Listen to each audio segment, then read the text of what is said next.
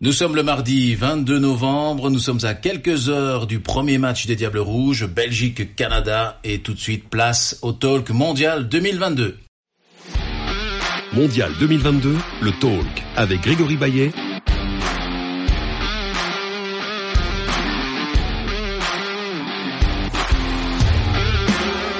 En collaboration avec Circus. Belgique-Canada, ce sera donc euh, ce mercredi à 20h, premier match pour les Diables Rouges. Et pour en parler, pour parler de notre adversaire, mais aussi et surtout des Diables Rouges, autour de la table, il y a Jean-François Rémy de Vous Sport World. Salut Greg. Luigi Pierroni, notre invité, euh, ex-Diable Rouge, ex-joueur euh, d'Anderlecht, de Moucron, d'Auxerre, du Standard. Et euh, maintenant, vous avez une nouvelle passion, je pense, dans, dans le milieu du foot. Vous êtes resté dans le milieu du foot. Oui, hein. oui, oui, je suis resté dans le milieu du foot et, et voilà, j'ai lancé mon académie euh, la semaine dernière pour euh, entraîner les attaquants. C'est vraiment l'objectif, uniquement les attaquants? Bah, c'est surtout. Vous bien pris chez les diables pour euh, rebooster Romelu. hein. c'est surtout pour euh, pour euh, pour tous les joueurs de 12 à 21 ans et plus euh, pour euh, des U12 à U21 Mm.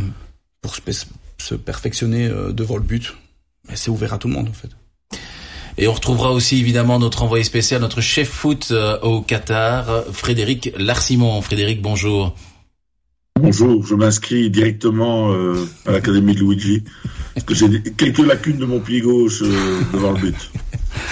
T'es le bienvenu. Eh bien, il- a dit c'est pour tout le monde. Hein. depuis lundi, on a l'impression qu'on ne parle que d'une seule, chose, euh, aussi bien chez les Diables Rouges qu'ailleurs, c'est euh, ce fameux brassard refusé par la FIFA. Puis les Belges, c'est allé encore plus loin que les autres nations. C'est on refuse le maillot blanc parce qu'il est marqué Love.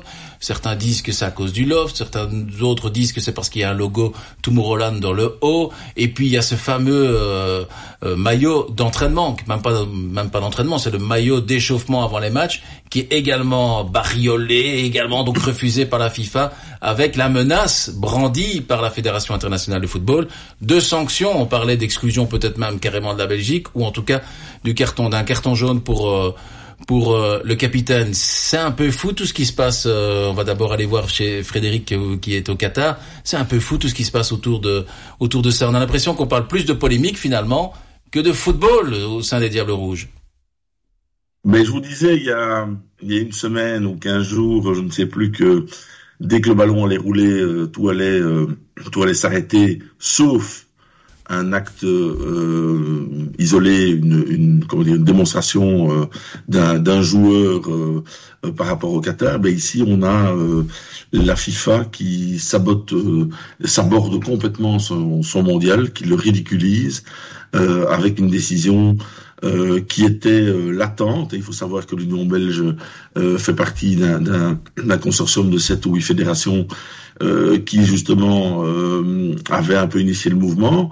L'Union belge avait envoyé un courrier à la FIFA euh, au début septembre et la FIFA a pris un grand soin de ne pas répondre et d'adresser une réponse hier à midi euh, à, la fédération belge. Alors, il y a deux possibilités, il y a deux positions par rapport à ça où euh, les fédérations se couchent, ce qui est le cas, où les fédérations euh, ruent un petit peu dans les brancards, ce qui était, à mes yeux, euh, assez facile à faire. Euh, et quand je vois personnellement hier les, Iraniens avoir le courage de ne pas chanter l'hymne national en, guise de réprobation par rapport à ce qui se passe dans leur pays, c'est quand même d'une autre ampleur, d'une autre envergure et d'une autre qualité euh, que de refuser de, prendre le risque de prendre un carton jaune. Euh, très honnêtement, je ne comprends pas euh, la position de, des fédérations et qu'elles ne réagissent pas. Il y avait un moyen très simple de le faire euh, et qui aurait, qui aurait été un geste qui aurait été salué par le monde entier. Euh, ça aurait été par exemple de mettre un troisième gardien euh, au coup d'envoi avec le brassard, de lui laisser prendre le carte jaune et de le changer après une minute. Je pense que ça aurait été un grand geste de l'histoire du sport. Il y en a eu.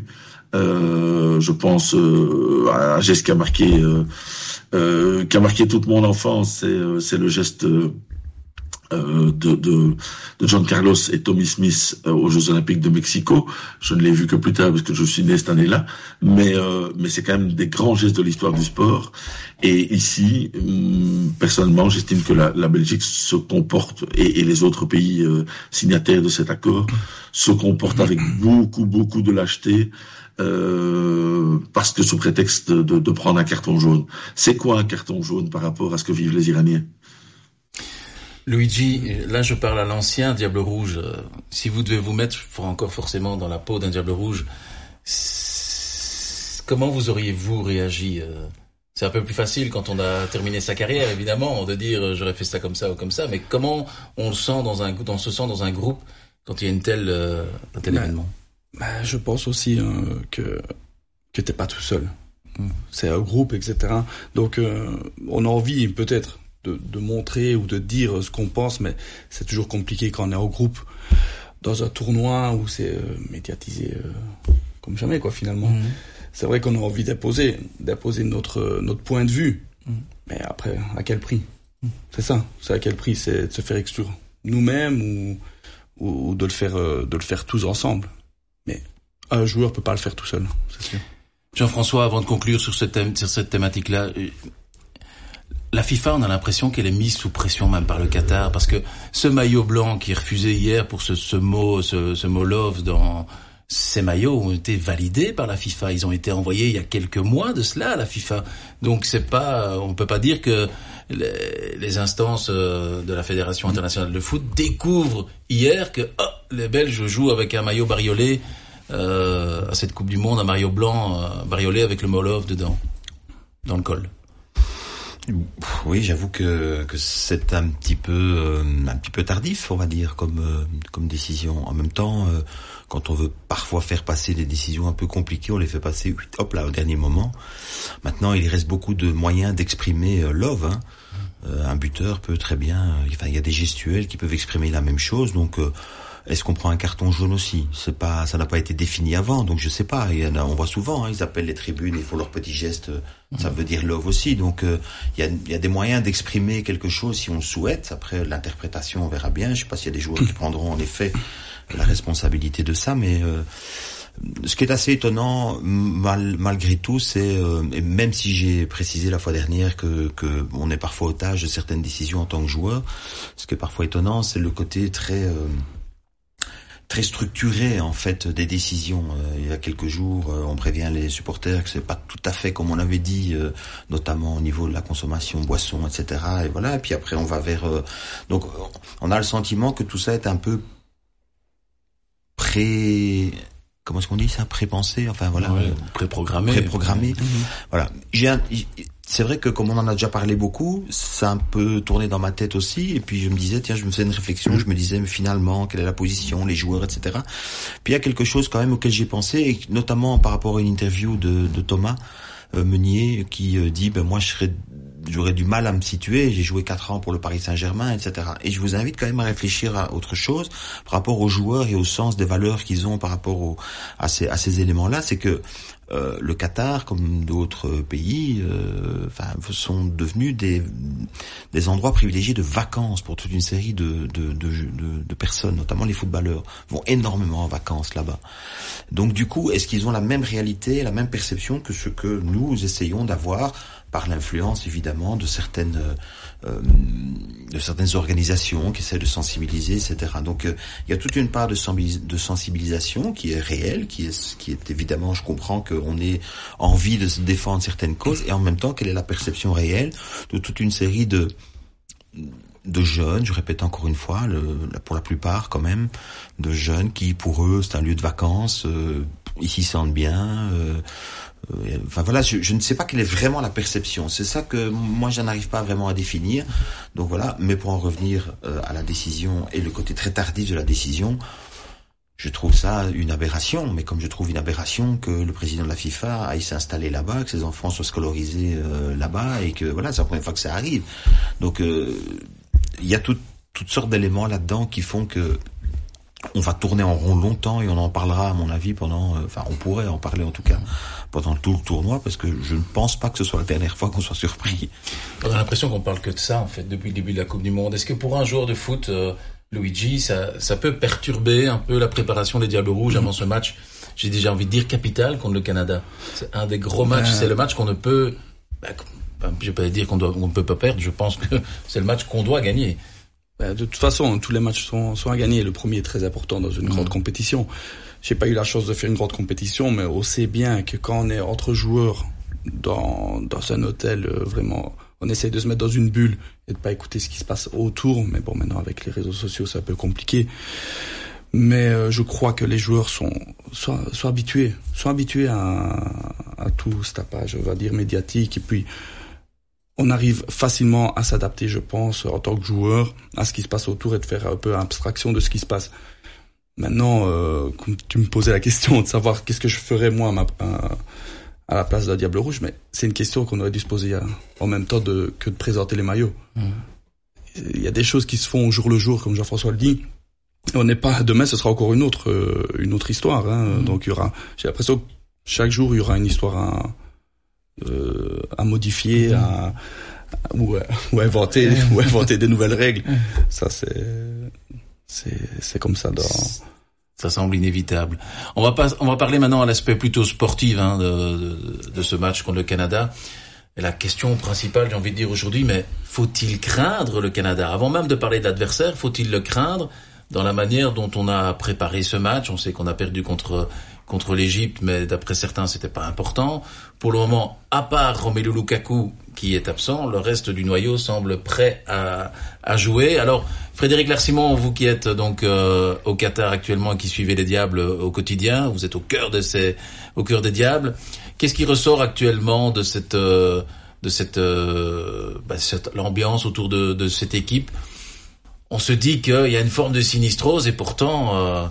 On fait quand même encore partie des meilleures nations du monde. La Belgique est encore deuxième mondiale et j'ai envie de dire que par rapport à l'ensemble de toutes les nations qui sont concernées, quand on voit la France ou qu'on voit encore d'autres pays qui ont pas mal d'absents, même les Allemands ont perdu Werner, etc., on a l'impression que la Belgique a quand même, à part, je disais tout à l'heure Romelu, on est encore relativement épargné par les blessures entre guillemets graves.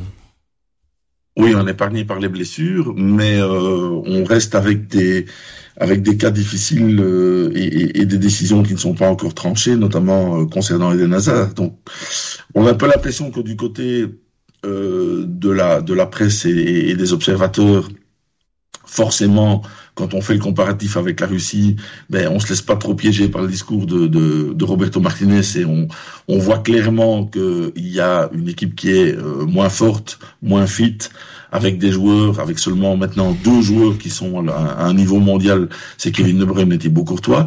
Euh, là où on en avait euh, sans doute quatre avec Eden Hazard et Romelu Lukaku. Donc normalement contre le Canada, on aura vraiment deux joueurs qui seront au même niveau, si pas plus forts qu'en 2018. Et pour le reste, ben, forcément, ça vieillit. Euh, ça joue dans des championnats peut-être un peu moins huppés maintenant.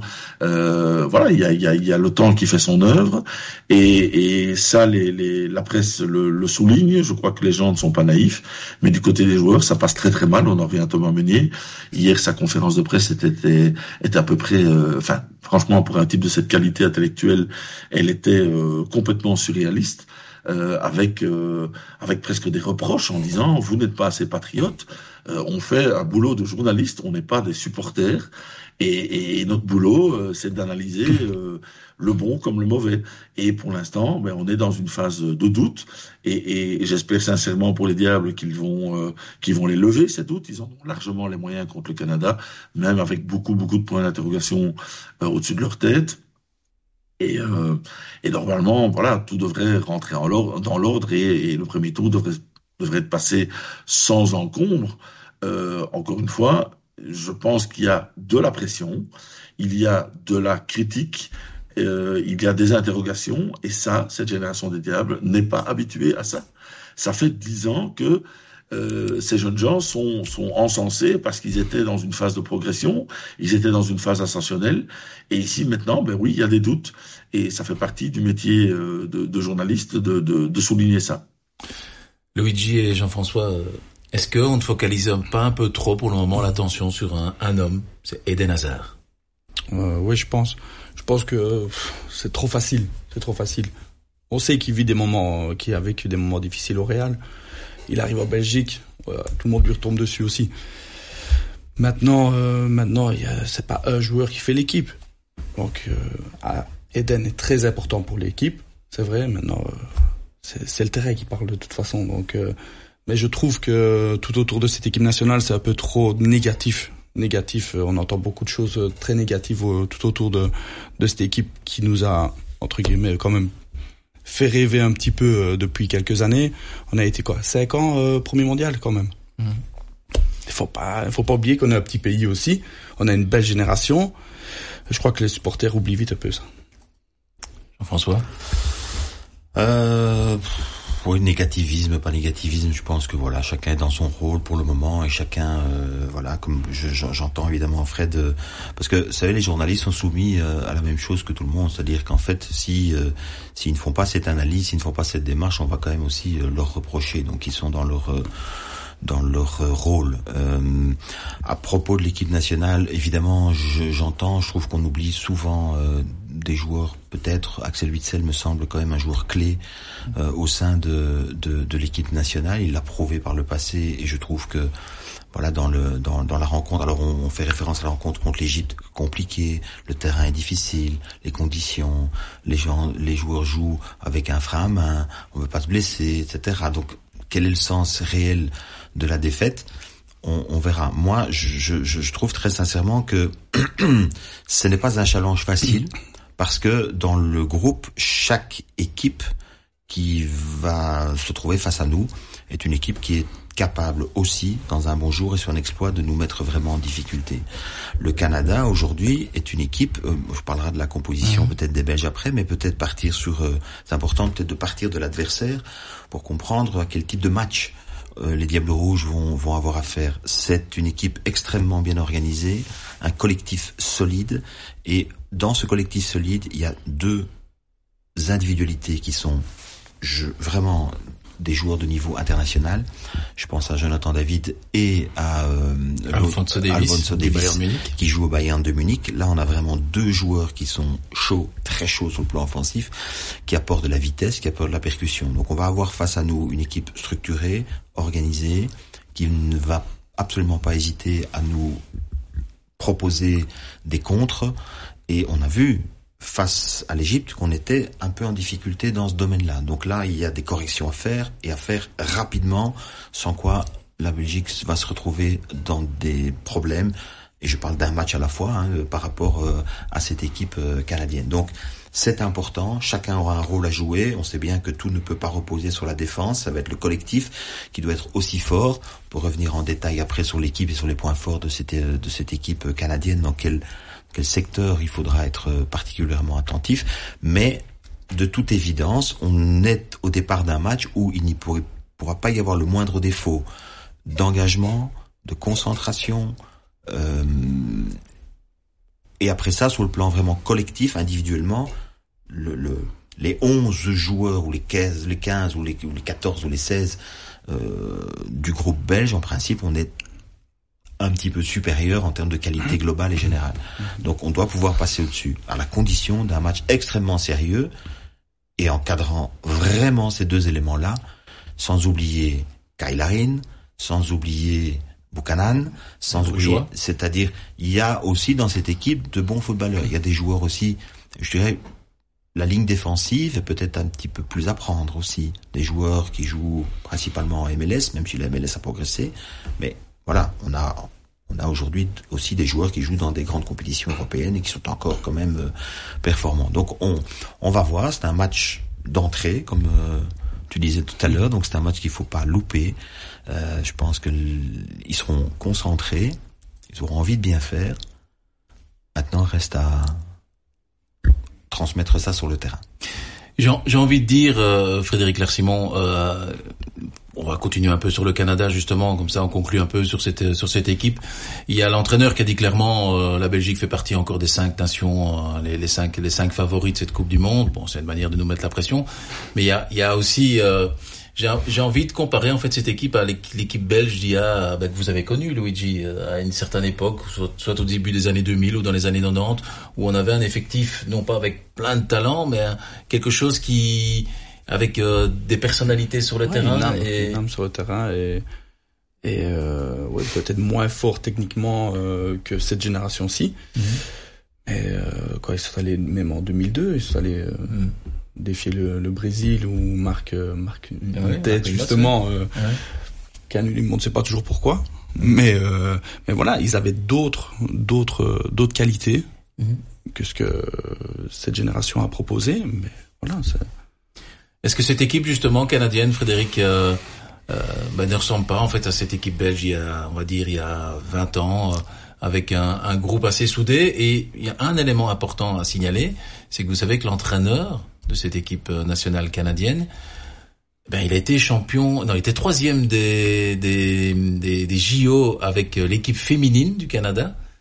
Et puis il a repris en main l'équipe masculine. Certains ont douté, finalement il a réussi à les qualifier. Ça a été une grosse surprise quand même, puisque pour euh, l'anecdote, il faut savoir que l'équipementier du Canada n'imaginait pas la qualification du Canada pour la Coupe du Monde, donc n'a pas pensé à créer un, maillot spécifique pour la Coupe du Monde pour le Canada, ce qui a provoqué d'ailleurs euh, la colère de de Jonathan David quand il a marqué un but récemment avec euh, l'équipe du Canada où il a caché clairement le sponsor pour leur montrer regardez vous auriez pu faire quand même quelque chose pour nous, ce qui n'a pas été le cas.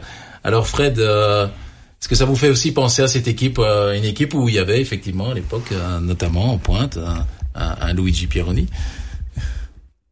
Ben, Je pense que déjà on a affaire à, une équipe de foot du continent nord-américain. Il faut quand même savoir que les Nord-Américains sont quand même à grande influence anglophone et que ce sont des équipes dans, la mentalité du sportif nord-américain, c'est qu'on ne renonce pas et que tout est possible. Euh, les États-Unis sont le pays du possible et le Canada qui est voisin, euh, c'est à peu près la même chose. Donc effectivement, on aura une équipe sans grande star à part euh, Alfonso Davis et, et, euh, Jonathan David. Pour le reste, d'excellents joueurs.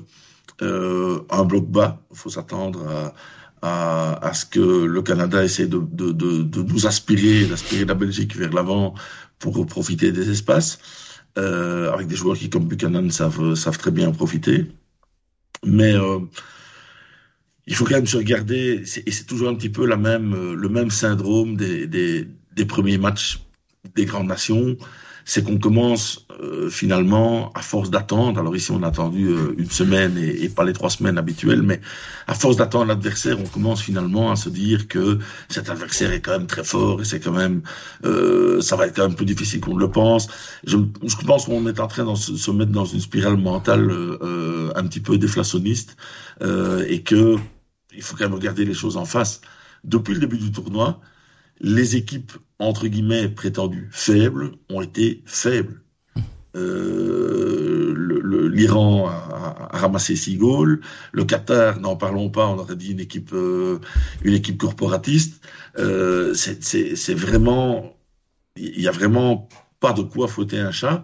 Alors, il faut respecter l'adversaire. Je pense que le, je pense que le Canada est un adversaire effectivement hautement respectable, mais avec les qualités qu'il y a dans cette équipe nationale belge, et là, le, le, sélectionneur canadien a raison de le dire, la Belgique reste quand même parmi les meilleures nations mondiales. Hein. C'est pas parce que pour l'instant on se dit que c'est un peu moins bien qu'avant que tout s'effondre et que la Belgique est au niveau de ce que Luigi a connu euh, quand, quand, elle était 35e ou 40e mondiale. Euh, voilà, il faut un petit peu relativiser. Belgique-Canada, c'est a priori un match qu'il faudra prendre avec sérieux, mais c'est a priori une affiche qui, euh, qui est assez déséquilibrée. Quand on entend les Canadiens, on entend du Buchanan, euh, Jonathan David, Alfonso Davis, on a l'impression quand même que ces Canadiens ne sont pas non plus uniquement là pour préparer la prochaine Coupe du Monde qui sera disputée au Mexique, aux États-Unis et au Canada. Mm -hmm. Euh, oui, d'abord en réaction peut-être à ce qu'on mmh. vient d'entendre avec Fred, évidemment, je suis, je suis évidemment d'accord avec la conclusion. Mmh.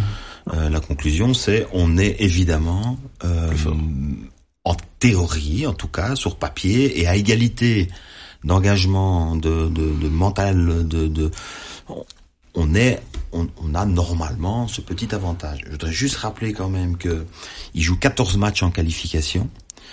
Il concède deux défaites, quatre nuls et huit victoires. Et il joue quand même contre le Costa Rica. Ils battent le Mexique. Ils battent les États-Unis qui sont présents aussi à la Coupe du Monde.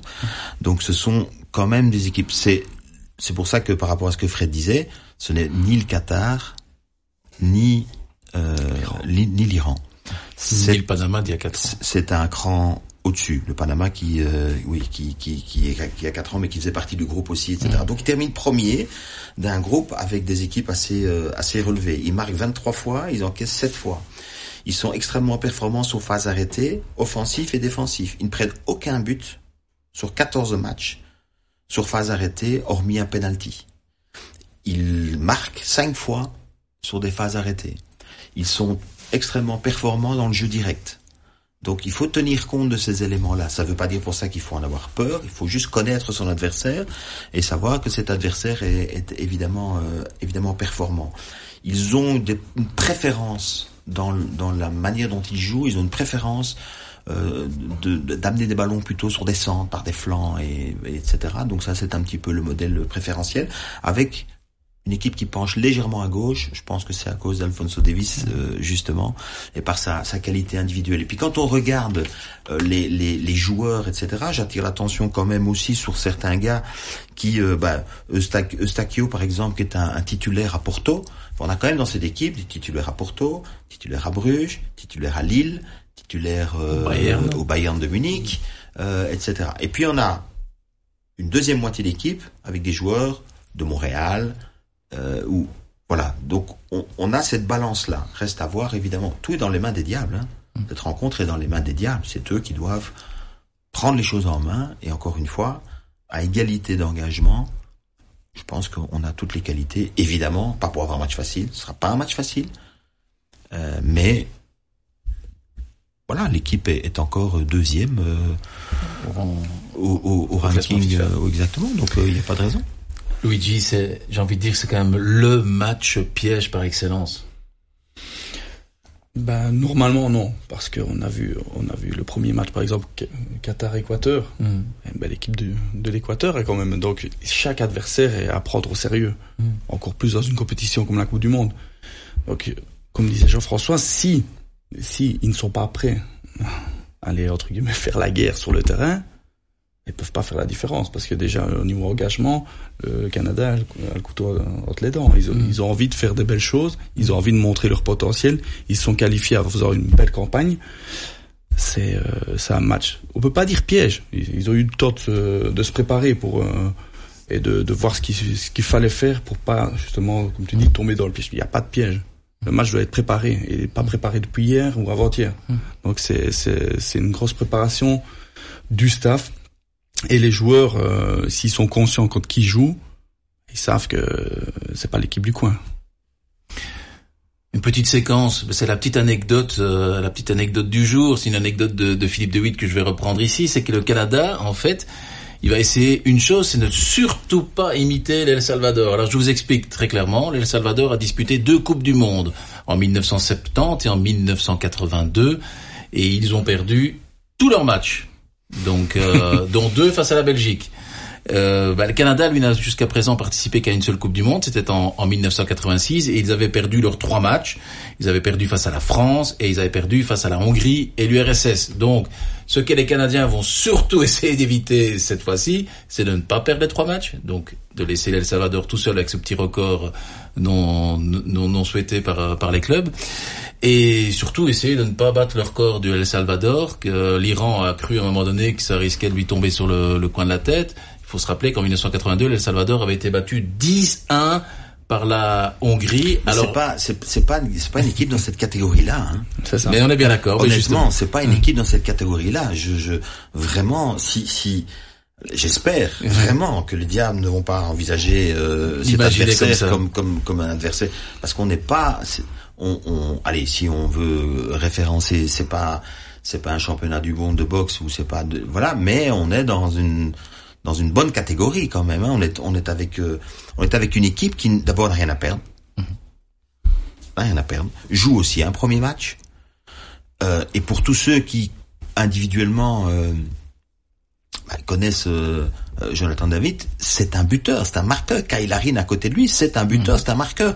Il faudra pas avoir des, faut pas avoir d'errement, faut pas avoir d'hésitation, faut pas leur laisser des espaces parce qu'ils vont, ils vont en profiter. Maintenant, encore une fois, et là je pense qu'on se rejoint tous dans l'analyse, où oui, on est en théorie Plus fort. collectivement, sur l'ensemble, on est en principe plus fort, mais à la seule et unique condition que tous les ingrédients soient mis pour un match de haut niveau, dans le rythme, dans l'intensité, dans les duels, dans... Là, là, là, là, c'est là, qu'un match se gagne. Et, et, et je pense en effet que euh, voilà la préparation, ça, je suis sûr qu'elle sera faite en, en amont et que, et, mais ce n'est pas le Panama, ce n'est pas euh, le Qatar, c'est pas. Et ce n'est pas le Salvador. Et On ce est bien d'accord. c'est Ce plus sera- fort que ça. Ce sera le piège s'ils pensent ça. C'est plus fort que ça. Voilà. Mais je, je rejoins euh, Fred, il faut pas non plus euh, les mettre sur un piédestal, c'est pas du tout ça. Les respecter pour la qualité qu'ils ont et la qualité individuelle de certains joueurs. Vous savez, euh, une comme le Pays de Galles s'est appuyée sur Gareth Bale et uniquement Gareth Bale pendant longtemps et on a déjà euh, on a été bien payé pour savoir euh, ce que ce que ça peut faire en termes de résultats. Donc faut être hyper méfiant. Faut être méfiant ne veut pas dire pour autant qu'on part perdant, pas du tout. Ce serait une énorme erreur. Évidemment qu'il faut vouloir dominer cet adversaire. Pas d'excès de Mais on est bien d'accord que ici c'était l'anecdote. Hein. On est bien. On Oui, ne oui, compare je- pas du compris, tout le Canada, le Canada avec le Salvador. Mais quand simplement vous avez pour dit, dire- dit ça, j'ai commencé à non, non, mais transpirer, c'est- je me dis, C'est waouh. simplement pour vous dire qu'en fait, l'El Salvador a fait quelque chose que le Canada n'a pas encore fait dans cette Coupe du Monde, c'est marquer un but. Donc euh, il y aura l'objectif de marquer ce but et normalement avec des joueurs comme Buchanan, Jonathan David, etc. Il y a un risque. Le seul risque, c'est qu'on espère qu'ils ne marqueront pas contre les Diables Rouges. Ça, c'est une autre histoire. Un focus à présent, un focus sur un Diable Rouge. J'ai envie de faire le focus aujourd'hui sur Kevin De Bruyne. Alors, est-ce que Kevin De Bruyne peut prendre les responsabilités d'un vrai patron, non pas uniquement sur le terrain, mais en dehors du terrain? On sait que Eden Hazard, c'est pas dans le style, il porte brassard, et c'est dans le jeu, comme il le dit, qu'il montre qu'il est un patron euh, depuis des années, depuis qu'il a pris ce brassard en 2016, à l'époque où Marc Wilmot était encore sélectionneur des Diables Rouges. Est-ce que Kevin De Bruyne peut prendre le rôle que euh, Romelu ne peut pas prendre ici, ou peut-être en restant au sein du groupe euh, mais sur le terrain ou en tout cas avant les matchs, on voit toujours Romelu qui qui appelle les joueurs, qui crie, qui on sent qu'il les qu'il les motive. Est-ce que Kevin De Bruyne peut prendre ce rôle-là? Bah, sur le terrain, il peut le prendre en jouant, mais il n'a pas, euh, il n'a pas cette aura de, de leader en dehors du terrain et, euh, et de regrouper les, les joueurs. Ça, il peut, même si euh, brassard ou pas, hein, il peut, il peut laisser ça à, à Yann Vertonghen, euh, qui est plus naturellement leader. Je vais dire, mais Kevin est plus leader sur le terrain dans le jeu. C'est pas le gars qui va causer et taper du poing sur la table, Frédéric, sur euh, dans, dans un vestiaire. Excusez-moi, voilà, on va m'entendre. Il avait coupé Euh, le son. Je pense que Luigi a connu, a connu les vestiaires. Euh, il sait ce que c'est un leader naturel ou pas. Et, et je crois que c'est quelque chose qui est inné. Euh, Romelu, à 16 ans, était évidemment pas un leader dans vestiaire d'Anderlecht parce qu'il n'avait que 16 ans. Mais on sentait tout de suite qu'il avait la personnalité pour le devenir. Et Kevin De Bruyne euh, roule sa bosse depuis euh, depuis 14-15 ans maintenant dans, dans le foot professionnel et tout le monde sait qu'il n'incarne pas ce leader. Il sera le patron sur le terrain, surtout si Roberto Martinez lui, confie une, mission un peu plus en retrait euh, contre le Canada, ce qui ne me paraît pas impossible, aux côtés de Witzel, euh, où là évidemment il va revenir sur le jeu. Le patron sur le terrain, c'est lui avec avec avec un ballon au pied. Mais dans le vestiaire, ça reste Romelu. C'est pas un peu ce qui manque euh, quand on a une forme de sinistrose autour des diables, c'est qu'on se dit que par moment peut-être qu'on manque ce, on manque de, de vrais leaders, euh, de gars qui vont taper du poing euh, sur la table. Je pense pas qu'on manque de leader, non, franchement. euh, Des leaders, je veux dire, euh, dans la façon peut-être de rebooster les joueurs sur Ouais, le mais je terrain, pense que. Courtois, je pense que Courtois est un leader, je pense que Mhm. Vertonghen est un leader, je pense qu'Alderweireld est un leader, je pense que Meunier est un leader, je pense que ça, ce sont des comportements de leader. Pour Mhm. autant, euh, Voilà. Après, on a des, des, leaders qui sont des leaders de jeu. Alors, on vient de citer euh, Kevin, mais euh, on a évidemment Axel euh, qui, qui, est, qui, est, qui est celui qui, qui, donne aussi le tempo, le rythme un petit peu à la, à la rencontre. On, on, on, a quand même, on a quand même. Alors, on peut y voir de tout. Hein. Il y a aussi cette expérience qui fait qu'aujourd'hui, je pense qu'on peut, dans un événement, gérer aussi les temps forts, les temps faibles d'un match. On garde un leader technique et on va en reparler certainement après, mais qui, qui, qui est malgré tout. Et c'est tout aussi important alors parce que nous on a une perception, mais ils ont une perception de notre équipe. Et donc quand ils vont démarrer la rencontre, ils ont une perception de notre équipe et des joueurs de notre équipe. Ils ont forcément, euh, comme si nous on dit tiens ils ont des bons joueurs avec euh, avec Alfonso Davis et, Jonathan Davis et, ceux qu'on a cités, bah, eux ils se disent de leur côté euh, ils ont Courtois, ils ont euh, ils ont Delwereld, ils ont Witzel, ils ont et ils ont même Hazard puisque l'entraîneur déclare encore sur Eden Hazard, je lis la phrase parce qu'elle m'a interpellé, il dit je peux entendre des critiques sur Hazard, mais il reste un joueur déterminant, il initie l'action et crée le mouvement créer le mouvement. Je trouve ça super intéressant comme euh, comme analyse de la part de, de l'entraîneur et du rôle peut-être qu'Eden va jouer dans une rencontre comme celle-là. Euh, alors on peut discuter de plein de choses à son sujet, etc. Mais je trouve que la phrase est importante parce que ça veut dire que dans la manière dont cette équipe va aussi jouer, va démarrer la rencontre on se, ils se trouvent forcément pas dans la peau euh, de, de du, du, favori au départ. Ils sont, ils sont dans une situation où ils ont peur de la Belgique aussi. Ils ont peur de certaines individualités, individualités belges. Et dans ces individualités, alors j'entends euh, évidemment Fred qui parle de la possibilité de voir éventuellement euh, Kevin De Bruyne qui reculerait. Pourquoi pas? C'est une bonne manière de sortir les ballons aussi. Donc euh, ça peut être intéressant, ça peut, permettre peut-être alors de libérer euh, une, une, place supplémentaire pour le débat Trossard par exemple. C'est une c'est une possibilité. Il y a des possibilités qui tournent autour de de, de, de cette équipe. Puis euh, voilà, je pense que aujourd'hui c'est la Belgique a des clés en main, a des atouts en main, doit pas non plus euh, la sinistrose. Je suis pas sûr qu'eux soient dans la sinistrose.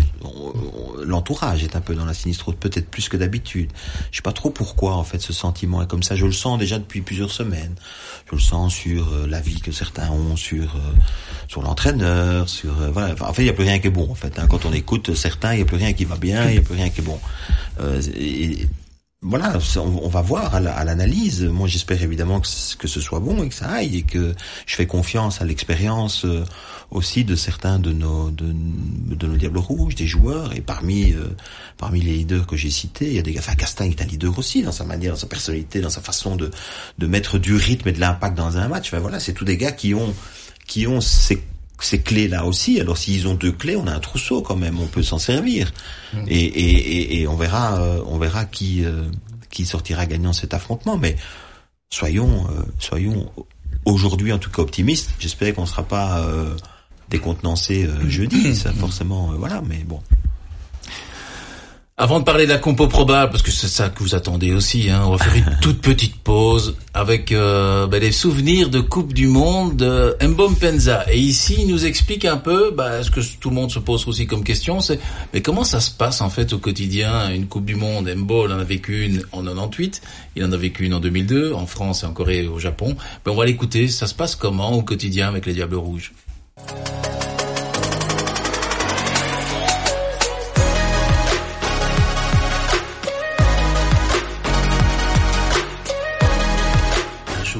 Type d'un footballeur en Coupe du Monde C'est quoi Alors c'est euh, beaucoup de repos.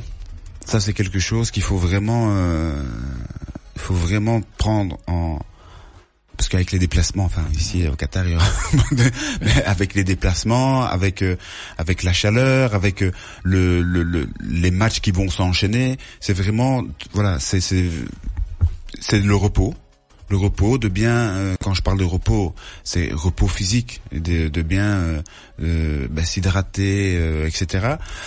Et bah, sinon, c'est une journée normale. Tu te lèves 8h, 8h30, petit déjeuner, petit entraînement. Quand jour du match, hein, je parle. Petit entraînement pour jour de petit décrassage. Et puis il y a le midi, on mange, repos, voilà. et puis on se prépare pour le match. Ça c'est quand on a hum, le match le soir, mais sinon euh, on s'entraîne, je dirais normalement. Bien sûr, pas comme si on préparait, comme si on était en préparation de d'un début de saison. C'est pas du tout la même chose. Au contraire, ici, il faut, euh, public.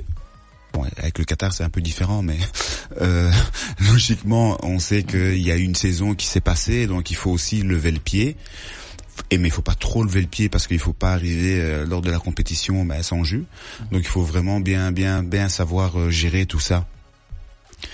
Et il y a aussi euh, des jours de, de off parce qu'il faut pouvoir se déconnecter aussi. Même si on se déconnecte pas à 100%, c'est pas possible. Mais il faut voilà avoir un jour où il n'y a pas de d'entraînement, où il faut vraiment que les esprits voilà se libèrent et que aussi si la famille est là d'aller voir la famille. Enfin voilà, c'est vraiment d'essayer de de rester focus tout en restant tout en tout en restant euh, décontracté. Mbo qui insiste donc sur euh, sur le repos, mais évidemment à une période où on jouait euh, les coupes du monde au mois de juin, au mois de juillet. Ici, il y a vraiment une particularité, c'est de jouer Luigi en plein milieu de saison. Est-ce que ça ça ça bouleverse un peu cette cette méthode d'après vous? Euh, ça bouleverse un petit peu, mais on n'est plus, euh, on n'est plus en fait saison avec 50 euh, ou 60 matchs dans les jambes.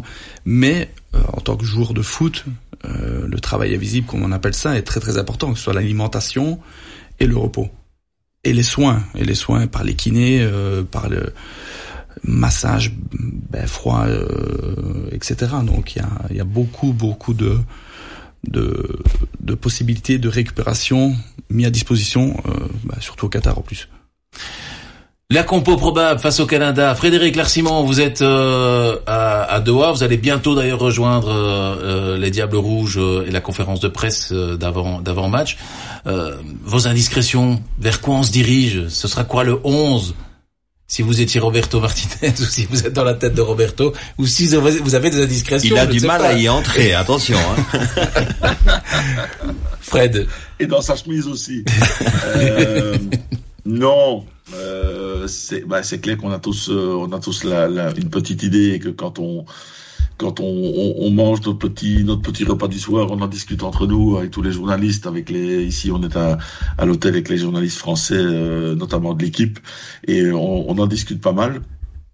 Euh, voilà, il y a une différence entre émettre un, pronostic personnel et se mettre dans la peau de Roberto Martinez, qui est un petit peu notre métier. Donc moi, je vais vous donner mon, 11 à titre euh, à titre personnel, euh, nonobstant en fait que les, les, les blessures évidemment. Hein. Euh, ben, j'aurais tendance à, à garder d'abord Eden Hazard en, en, joker pour ne pas le pour ne pas le griller, pour utiliser le meilleur d'Eden, c'est-à-dire sur une fin de match. Euh, bon, il y aura une défense avec De Donker, Alderweireld, Vertonghen et évidemment Thibaut Courtois dans les buts, Meunier Castagne sur les deux flancs, Witzel, De Bruyne, euh, Trossard à droite du trident Openda euh, au, au, milieu et donc en poste numéro 9 et Carrasco euh, sur le sur le flanc gauche. Maintenant, euh, je ne suis pas fou, euh, pas tout à fait. Et je pense que ce sera plutôt Michi Bachoui qui va jouer pour la bonne et simple raison que à partir du moment où euh, il y a encore une grosse incertitude sur la suite du, enfin sur la, réintégration définitive de Lukaku et, et, ses possibilités de jouer, il commettrait une erreur de management, de people management, en faisant commencer Openda. Je crois qu'il perdrait alors son deuxième attaquant, euh, ou il risquerait de le perdre mentalement. Euh, donc j'ai l'impression, en me mettant cette fois dans sa tête, qu'il fera jouer euh, plutôt euh, Michi que, que, que Loïs. Euh, et sur la gauche, ben, tout va voir, tout va dépendre de la manière dont il va gérer le cas hasard. Euh, je crois qu'Eden a fait une, une, grande, une grande courbe rentrante et un grand euh, aveu d'impuissance qui, à, à, mes yeux, l'honore euh, vraiment. Et c'est vraiment un joueur qui a beaucoup, beaucoup de modestie et, beaucoup de recul sur lui-même. Il dit pour l'instant, effectivement, c'est normal que je ne joue pas au Real. Je suis barré, je n'atteindrai plus le niveau de 2018, euh, ce qui n'empêche qu'il peut encore de rendre de faire service à cette Belgique, euh, parce qu'il a quand même un coup de rein hors du commun. Malheureusement, peut-être plus l'accélération qui suit derrière, mais euh, je ne crois pas qu'Eden Hazard soit un joueur fini. Eden Hazard est juste un joueur qu'il faut utiliser pour ce qu'il est maintenant. Et, et, je crois que, comme tous les Belges, on lui souhaite de se refaire une santé bien loin du Real, où il ne s'en fera plus jamais une. Il faut arrêter de vivre d'espoir euh, et appliquer le, le, le, principe de réalité. Euh, Eden Hazard est malheureux au Real Madrid. Eden Hazard ne jouera plus euh, pour mille et une raisons au Real Madrid. Euh, je ne crois pas qu'il partira euh, cet hiver euh, pour des, des, raisons familiales, mais à partir de l'année prochaine, il a encore trois, quatre belles années devant devant lui et c'est un joueur qui aime suffisamment le jeu. C'est ce qui est merveilleux chez lui, c'est son, c'est son insouciance. On a trouvé, on a souvent trouvé que c'était un grand gamin, mais je trouve que, je suis certain qu'Eden Hazard il jouera euh, avec euh, les enfants de ses voisins euh, dans, dans dans un jardin quand il aura 40 ans ou 50 ans. Euh, c'est vraiment quelqu'un qui est sain dans sa tête et euh, qui qui aime profondément le jeu. Évidemment, ça fait un petit peu mal à tout le monde, ça fait même très mal à tout le monde de, de, de voir qu'il n'est plus le Eden Hazard d'il y a quatre ans. Mais euh, voilà, moi j'y crois encore en tant que joker, je n'y crois plus en tant que titulaire sur la longueur. Mais voilà, ça n'engage que moi.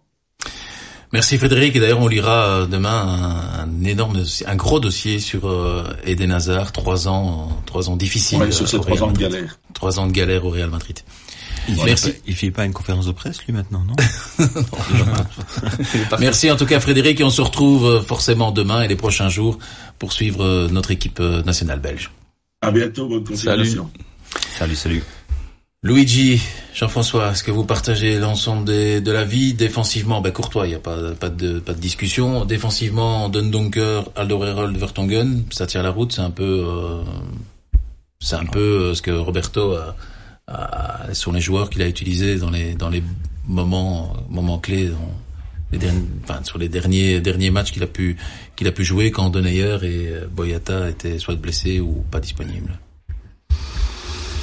Toujours difficile de se projeter dans une composition d'équipe, mais a, a priori, ce, ce, serait en tout cas Dunker avait montré de très belles choses lorsqu'il avait joué ces deux trois matchs là, cette cette position là. Il a l'expérience, il défend bien vers l'avant il a un avantage, c'est que malgré sa grande taille, c'est quelqu'un qui a de la vitesse, euh, qui peut aussi, euh, voilà, parce que évidemment il faut gérer la vitesse des, des, des, attaquants pour le coup. Il faut une certaine dose d'expérience, donc je pense que voilà, oui, ça peut, ça peut en effet tenir la route. Je pense qu'une des clés, c'est de voir la disposition euh, dans, dans, dans le milieu du jeu. On n'a pas de, de, doute sur la présence évidemment de Witzel. À ses mhm. côtés, peut avoir un doute. Il y a des candidats. Il y a Tillemans qui est un candidat très sérieux. Moi, je j'ai vraiment beaucoup de confiance en, en, en Tillemans en me disant que c'est un joueur qui sur un tournoi comme ça, je l'ai déjà dit précédemment, mais peut atteindre un niveau pour moi euh, de niveau international. Il, il, en a le bagage et les qualités. Donc euh,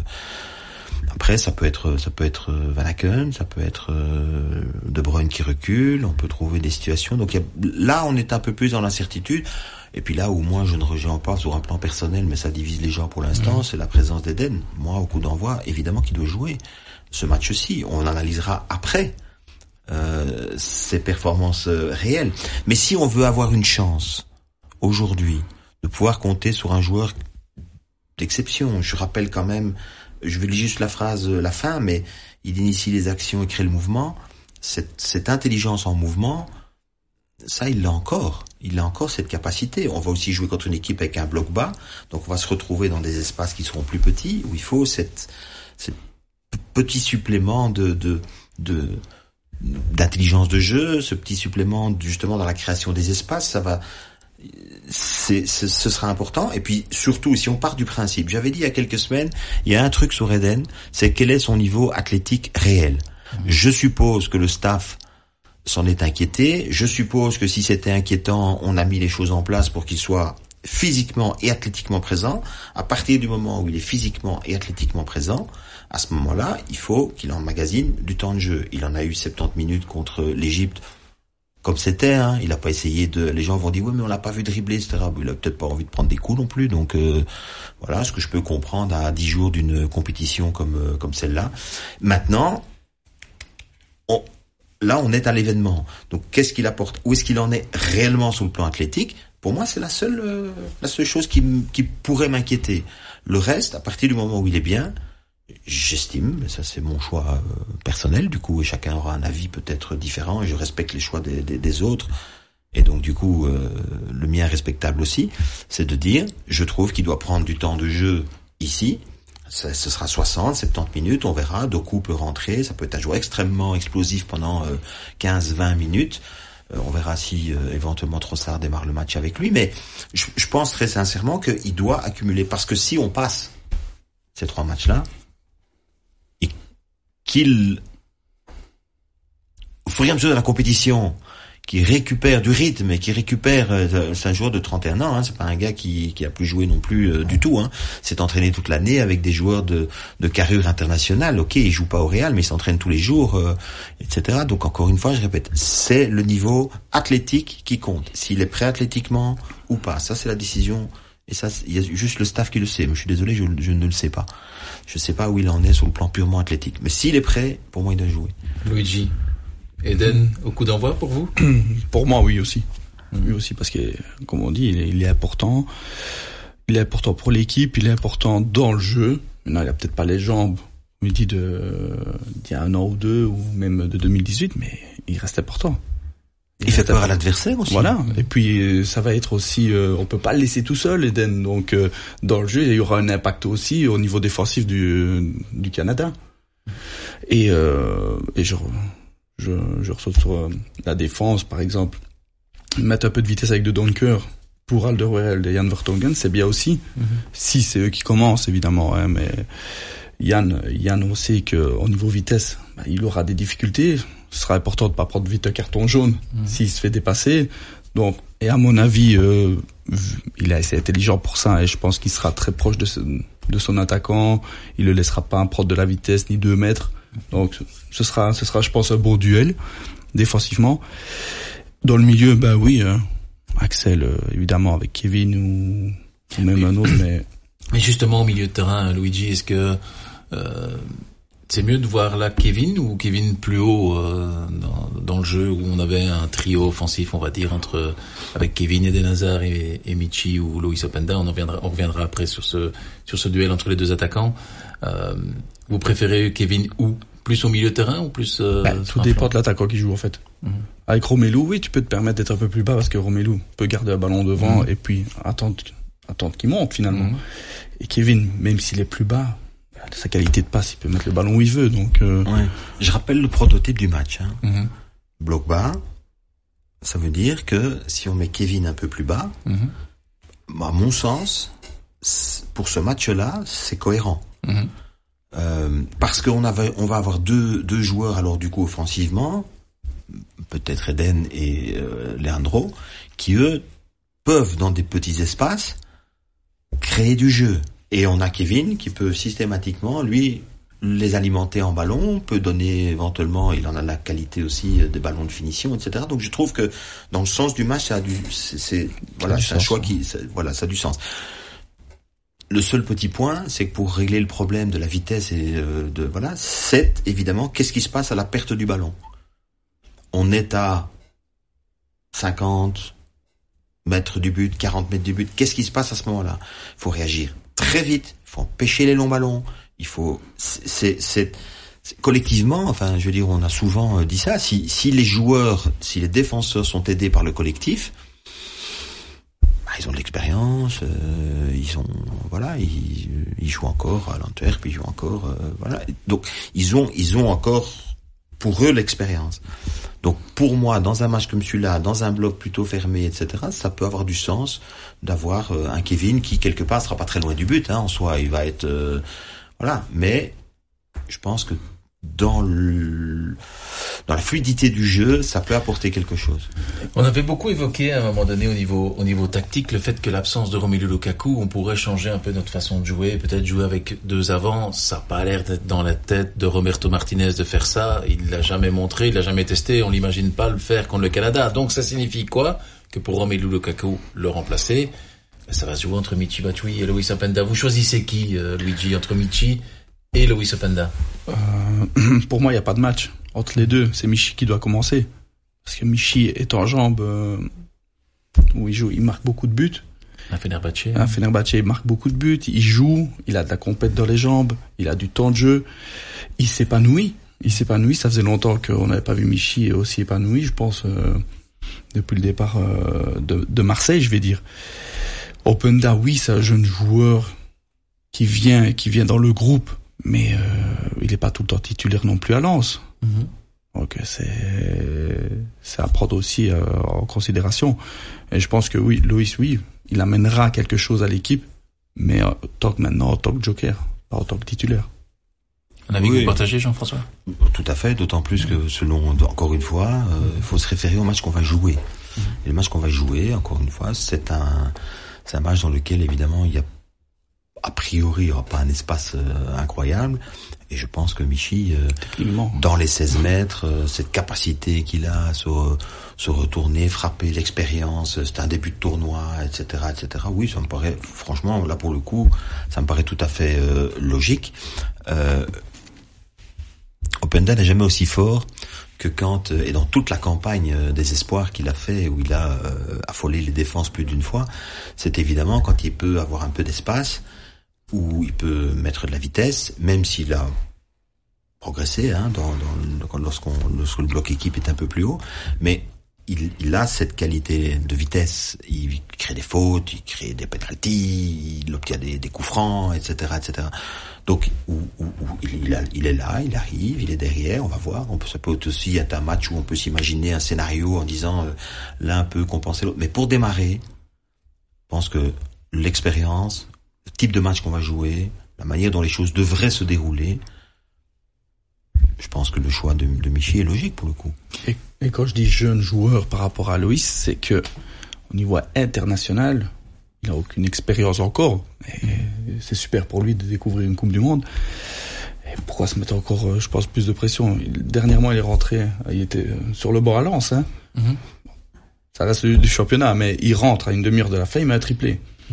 Mais c'est peut-être, si tu as pris le match en à ton compte contre le Canada et que tu fais rentrer Openda, là, il sera intéressant parce qu'il aura des espaces. Et il peut faire mal à, une défense. Parmi les jeunes qu'il y a dans cette euh, dans cette équipe nationale, euh, il y en a, je le répète, il y en a six qui pourront ou qui vont peut-être participer au prochain championnat d'Europe qui aura lieu au mois de juin pour euh, les U, des, U, des U23 euh, pour se qualifier pour euh, les Jeux Olympiques de, de Paris. On pense à Onana, on pense à Théâtre, il y a De Ketelaar, il y a Loïs Openda, il y a il y a De Bast. Parmi tous ces jeunes que je viens de citer, Arthur Théâtre aussi, donc euh, Parmi tous ces jeunes, qui vous voyez peut-être percer dans cette euh, dans, cette Coupe du Monde ou avoir à un moment donné une opportunité de montrer, ben voilà, moi ça y est, je suis, euh, je peux devenir un des onze. Tout dépend qui, tout dépend euh, qui va faire confiance. Parce que moi, moi j'ai un petit faible pour Arthur Théâtre. Mhm. Parce que je trouve euh, son évolution euh, assez impressionnante. À Rennes, il fait, il fait le boulot, etc. Et ça, c'est un leader. Euh, il a l'âme d'un leader pour les années à venir, hein, bien sûr. Hein. Il a l'âme d'un leader et je pense que ce sera le futur, ce sera le futur de notre défense. Si, alors, si les choses se passent telles qu'elles doivent se passer, c'est-à-dire qu'elles se passent bien pour nos anciens, etc., voilà, ben les autres vont apprendre beaucoup, auront peut-être ci et là des moments de match, etc., mais ils sont là aussi pour observer, apprendre, pour faire la transition, pour le futur, et pour être compétitifs si c'est nécessaire. Ça leur fait beaucoup de qualité quand même déjà au départ. Euh, parce que chacun des joueurs cités est assez proche de la place du titulaire. Maintenant, si on parle, par exemple, prends, prends le cas d'Onana, on dit tiens, Onana, bon, très bien. Avant de penser à Onana, on, on s'est dit, ok, Witzel, il y a Tillemans, il y a la possibilité de reculer De Bruyne, etc. Mais il y a aussi cette option-là, qui est une, une réelle option, jeune, etc. Mais, mais je pense qu'elle peut arriver en cours de route. Je serais très surpris qu'elle, que ça se propose comme ça d'entrée. Euh, et, et donc euh, voilà. Mais enfin, pour moi, l'essentiel pour eux, c'est d'être attentif, d'apprendre, d'emmagasiner de l'expérience d'un tournoi comme celui-là. C'est capital et profiter au maximum des minutes de jeu dont ils disposeront. Et il se fait que dans un tournoi, il peut toujours y avoir une surprise, des, des événements inattendus, des choses auxquelles on n'avait pas. Juste un truc par rapport à la question de tout à l'heure, qu'est-ce qu'on gère dans un grand tournoi? L'essentiel dans un tournoi, et c'est pour ça que le rôle du staff médical est capital, c'est, et alors quand je mets le staff médical, j'incorpore évidemment le préparateur physique, c'est la gestion de, des dépenses physiques de chacun. Il y en a qui jouent, il y en a qui ne jouent pas. Il faut que ceux qui ne jouent pas soient au niveau de ceux qui jouent. Il faut qu'il enfin, ça c'est le plus compliqué à gérer. C'est de différencier le travail pour chacun et d'avancer comme ça. Mais a priori, je, je, pense que dans ce groupe des 26, bah, ce, ce enfin, pour, moi en tout cas, mais se dégage un groupe d'une vingtaine et puis un groupe de, de, de six ou sept joueurs qui, euh, qui, euh, voilà, qui vont aussi observer, apprendre euh, et sauter sur les moindres minutes si ça se présente, hein, évidemment, hein, qui sont ambitieux. Moi, je trouve ça top. Hein. Une dernière petite pause dans cette émission, c'est la minute média de Cédric Beaufailly qui nous parle de Rodrigo Menkens qui pour la première fois depuis 1990 ne commentera pas de match ou en tout cas ne sera pas concerné à la RTBF par des matchs de la Coupe du Monde. On l'écoute. Salut Greg, bonjour à tous. La minute média de ce Talk Foot Qatar 2022 avec Pierre Nizet aujourd'hui. Bonjour Pierre. Bonjour Cédric. Vous avez enquêté ces derniers jours sur les raisons de l'absence de Rodrigo Benkens au micro de ce mondial 2022 sur la RTBF. Alors pourquoi est-ce que Rodrigo Benkens, une première depuis 1990, ne commande pas les matchs du mondial? C'était aussi chaud que ce qui se fait au Qatar actuellement. Il fait vraiment chaud là-bas. La raison, c'est que ben on a dit qu'il devait faire que le vélo. Euh, il devait se concentrer sur le vélo. Bon, on sait pourtant qu'il pour le cyclisme est un petit peu en hibernation.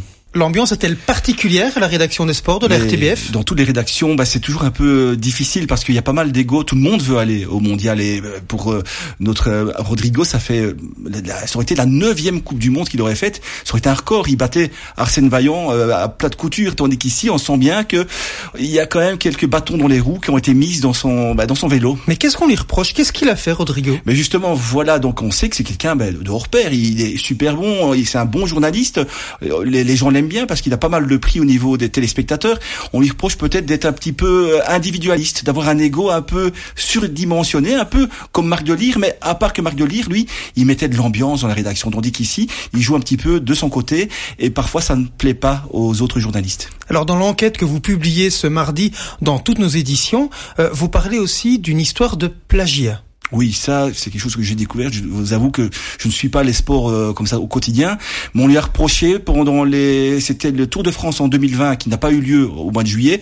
Il devait faire des petites capsules euh, tous les tous les jours sur Internet et il aurait pris, il aurait pris des, des textes publiés euh, sur Internet de, chez un concurrent, euh, donc la Grande Boucle, je crois, et on lui a reproché ça. Et donc on a parlé à, à une époque de d'une erreur qu'il aurait commise. Il aurait fait enter sur un document qu'il n'aurait pas dû faire, mais c'est quand même paru. Ce, ce, que je ne comprends pas, c'est que là on parle du Tour de France oui. sur le cyclisme, mais il commande toujours le cyclisme. Oui. On l'a retiré du football, donc. Oui, voilà. Donc je crois qu'on lui a pas tenu rigueur pour le vélo. En tout cas, il n'a pas été appelé. J'ai pas l'impression qu'il était appelé. En tout cas, les personnes que j'ai au téléphone et qui sont restées toutes anonymes n'ont pas confirmé qu'il avait été appelé par la direction. Donc je crois qu'on a on a laissé passer ça comme si rien n'était. Et donc on lui a pas tenu rigueur de peut-être en effet une erreur. On rassure ses fans, il sera tout de même au micro du début de la saison cycliste sur la RTBF en 2023. Et du sais qu'il y aura des belles courses avec Wout van Aert, avec Remco Evenepoel. Et en attendant, il y a quand même Vincent Langendries qui fait le job et qui sera au commentaire du match ce mercredi contre le Canada. Merci beaucoup Pierre. Greg, à vous. Avant de se quitter, alors Jean-François et Luigi, euh... que doit-on entendre finalement de ce match Belgique-Canada? Une victoire? Une victoire, ouais. Une bonne, une bonne entrée en matière, je veux dire. Donc, on, a, on a assez parlé, Jean-François aussi l'a dit. S'ils sont prêts dans leur tête, physiquement et euh, au niveau de l'engagement, de la, de la motivation, bon, la motivation, on va pas en parler, c'est une Coupe du Monde. Qui n'est pas motivé pour une Coupe du Monde S'ils ne le sont pas, il faut qu'ils changent de métier de toute façon. Mais il faut vraiment euh, prendre le match très au sérieux. C'est ça le plus important. Et il y aura pas de match piège. s'ils prennent, s'ils prennent l'adversaire en considération avec de respect et eux, pas trop d'excès de, conf de, de, confiance, je vais dire, ben c'est sur papier et en connaissant chacun des joueurs qu'on a en Belgique, ça devrait se dérouler normalement. Oui, parce qu'on a évidemment parlé des points forts et des atouts de cette mmh. équipe. On peut aussi euh, se dire que bon, sur le plan défensif, ils ont ils ont fait les choses correctement. Hein. Dans les phases de poule, ils ont pris que cette buts. Je disais tout à l'heure, c'est quand même une équipe. Mais il y a aussi des points. Il y a un joueur, Hutchinson, euh, superbe joueur de Besiktas, mais enfin, il a 39 ans. Euh, ils ont un défenseur central qui en a 35. Ils ont, voilà, il y a des postes où ils sont pas aussi renouvelés qu'ils le sont avec euh, Jonathan David ou avec euh, éventuellement, euh, j'oublie toujours le nom de l'autre, Alfonso euh, Davies. Alfonso Davies. Pour autant, lui, il a 22 ans, il a un talent incroyable, et il vaut, euh, il vaut euh, beaucoup d'argent. Donc il est, il est, il est, il est très fort. Mais, euh, mais non, voilà, je pense que il y a, y a cette évidence là, c'est que, c'est que c'est une équipe qui a certes des qualités. Là, Fred a raison. On a plutôt tendance à dire attention, ils ont ça, attention, ils ont ça, et, n'importe quel entraîneur qui fait une théorie d'ailleurs d'avant-match ou dans une préparation, ben, il va essayer de mettre l'accent quand même sur les points forts de l'équipe adverse pour que les joueurs y soient sensibilisés et ils soient évidemment attentifs.